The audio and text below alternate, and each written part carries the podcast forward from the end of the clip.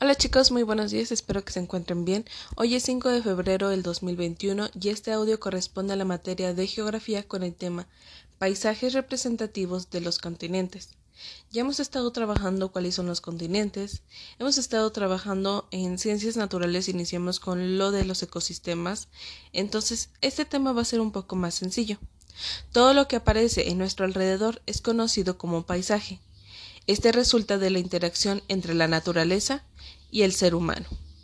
Los componentes que forman el paisaje. no sé si escuché los pajaritos. Ya se fueron.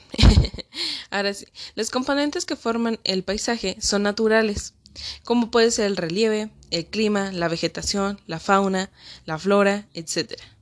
También hay componentes sociales, los cuales se refieren a la distribución de la población y su tipo de vivienda, que quiere decir que nos menciona cuánta población se encuentra en cierto espacio, además el tipo, ya sea o el estado económico. También encontramos un componente cultural, el cual incluye las manifestaciones de tradiciones y costumbres de nuestros pueblos, como es el idioma o la religión. Por ejemplo, a lo mejor David tiene otro tipo de costumbre en la sierra eh, de Guerrero en la cuestión de, de, imaginemos el Día de Muertos. A lo mejor aquí en San Luis Potosí hacemos eh, lo que es el altar de muertos. Em, el 2 de, de, noviembre le celebramos a, a, los difuntos, el primero a los niños, a los niños difuntos, eh, etcétera, etcétera, etcétera. Además, otro que sí es muy claro, por ejemplo, aquí en San Luis, en la Huasteca se festeja lo que es el Chantolo. Entonces, es un tipo diferente en esta cuestión del Día de Muertos. Entonces, esa parte cultural va a diferenciar a otros espacios en, que, en los que se encuentren.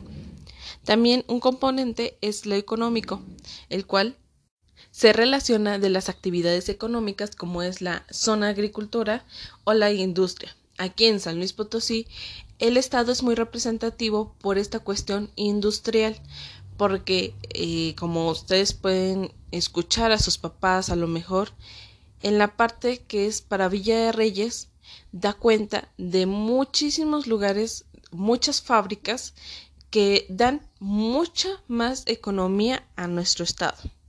Otro componente está la política, la cual describe las organizaciones políticas como los límites y las fronteras.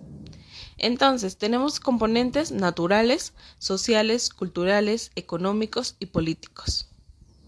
Para esta ocasión les he mandado en su cuadernillo de trabajo algunas, eh, se podría decir como definiciones o algunos conceptos, unas palabras claves a las, a las cuales ustedes van a tener que colocar N, S, C, E o P.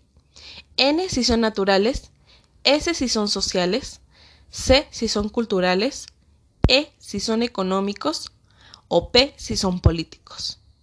Entonces, por ejemplo, bardas fronterizas, ¿a qué situación se encontraba? Exactamente, la parte política, en la cual dice que describe las organizaciones tanto políticas y también los límites y las fronteras. Después viene bodegas y fábricas, ¿a cuál cuestión se, o a cuál componente significará este? N, S, C, E o P. Y bueno, ya se van a ir ustedes de uno en uno escribiendo cuál es la respuesta correcta.